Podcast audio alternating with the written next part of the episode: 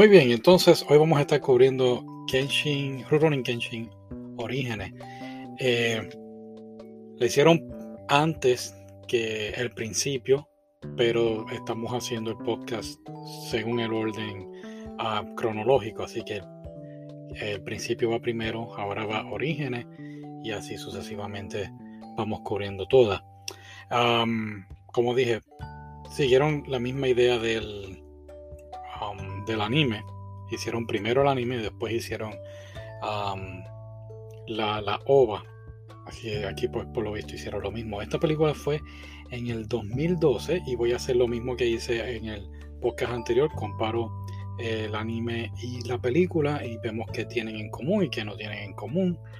Y empezamos con qué tienen en común. Ah, lo que tienen en común es eh, como Kenshin y Kaoru se conocen.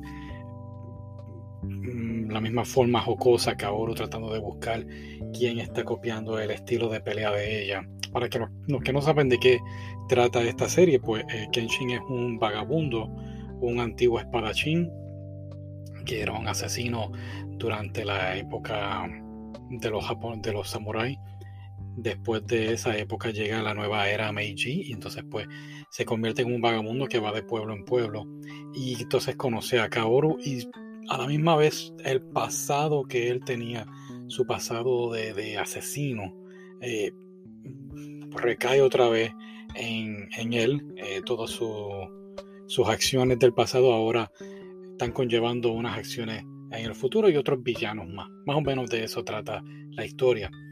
Así que seguimos, ahora sí. Um, ¿Qué más? Dije la manera jocosa entre Kenshin y Kaoru, la forma en que se conocen, es muy, muy tierna. Aparte de eso, todo lo demás es, bien distinto. Eh, la forma en que Sanosuke y Kenshin se conocen no es la misma. Eh, no especifican el, el trasfondo de Sanosuke. Igual Yahiko. Yahiko y Kaoru aquí ya se conocen. Así que no vemos tampoco eh, el pasado de Yahiko. Sale también este Hajime Saito, es un personaje de la vida real eh, que se cambió el nombre después que cae entonces la, era del shogunato que llaman. Y tengo un mensaje aquí, disculpen.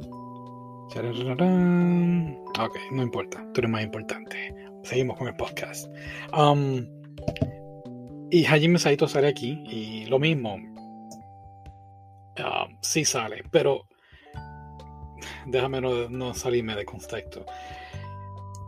Mm, ¿Qué más, ¿Qué más se parece? La forma en que Megumi, Megumi también sale aquí en la película, Megumi, uh, la forma en que trata de seducir a Kenshin, claro, son más o menos de la misma edad, mientras que Kaoru ah, es mucho más joven, creo que Kaoru es unos 16 o 17 años en, el anime. Y um, su manera de cocinar también hicieron referencia a eso en, la película. Cabrón no es muy buena cocinando. Pero lo más que me gustó fue Kenshin cuando va a desenvainar la espada. La pose que él utiliza o, hace antes de sacar la espada. Lo crearon igualito. Así que el actor hizo un muy, muy buen trabajo. Ahora, es una película de dos horas. Así que tratan de hacer muchas cosas en poco tiempo, y digo dos horas, es mucho tiempo, pero tratan de hacer mucho, tienen que poner toda la historia, lo que hacen es que ponen la historia desde el principio hasta más o menos cuando Kenshin va a rescatar a Megumi, que es cuando se enfrenta a los Oniwabanshu. Oniwabanshu es otro, eh, podemos decir, otro estilo de, de samurái, un grupo samurái o, o de guerrero en aquella época. Y cuando llega la nueva era Meiji, pues se desvanecen, ¿no? En el anime es algo increíble este grupo y la manera que ellos se sacrifican por su líder. En esta película, pues entiendo yo que no había mucho tiempo o de verdad que no sé, no representaron a esos personajes como yo esperaba. Sí pusieron unas muy buenas peleas que de verdad que muy, muy jocosa.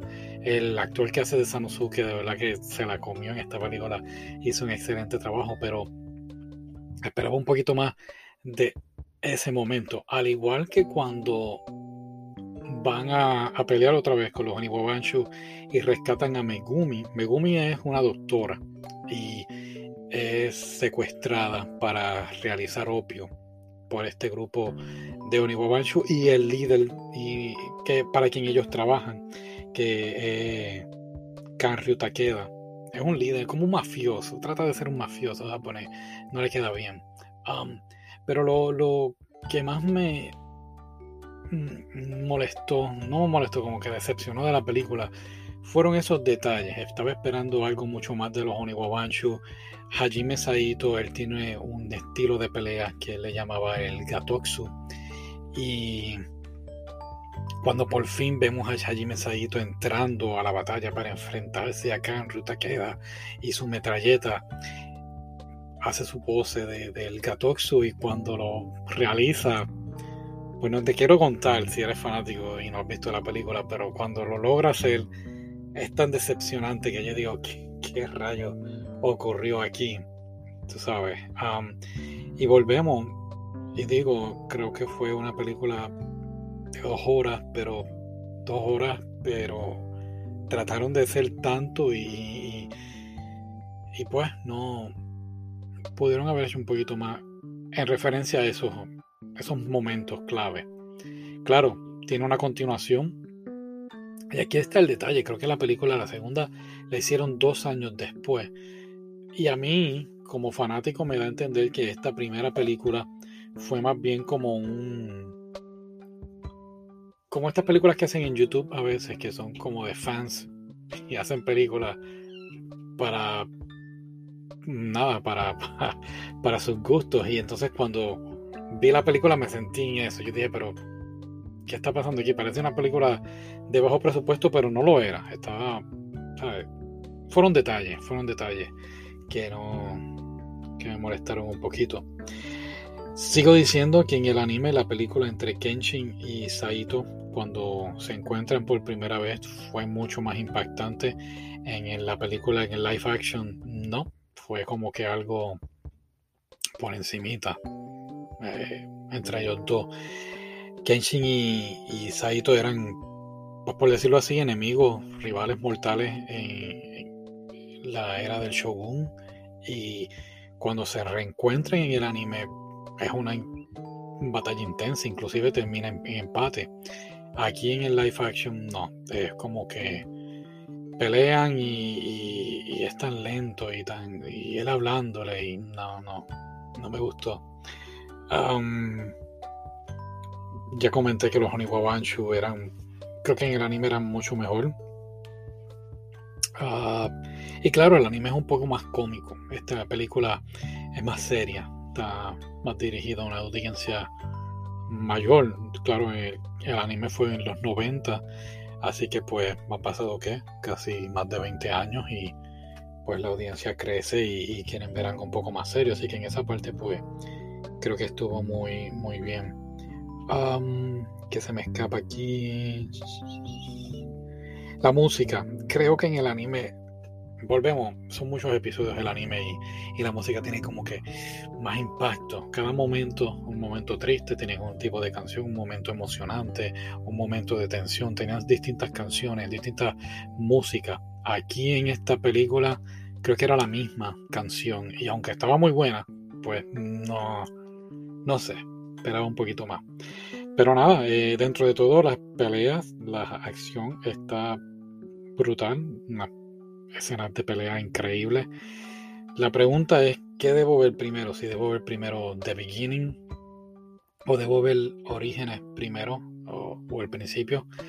Honestamente, aquí en esta película tienen escenas de, como decimos, flashback, que puedes ver um, qué sucedió antes y porque Kenshin tiene pues su cicatriz, pero en el la, anterior, en el principio, está más un poquito mejor concreto cómo es que ocurre. Así que no importa cuál veas primero. Sí entiendo que debes ver el anime para entender algunas cosas, porque si no vas a ver una película y vas a decir muchas de estas cosas no tienen sentido porque realmente es una película hecha para los fanáticos. Así que vamos a ver la segunda y haremos el podcast ahorita. Bye.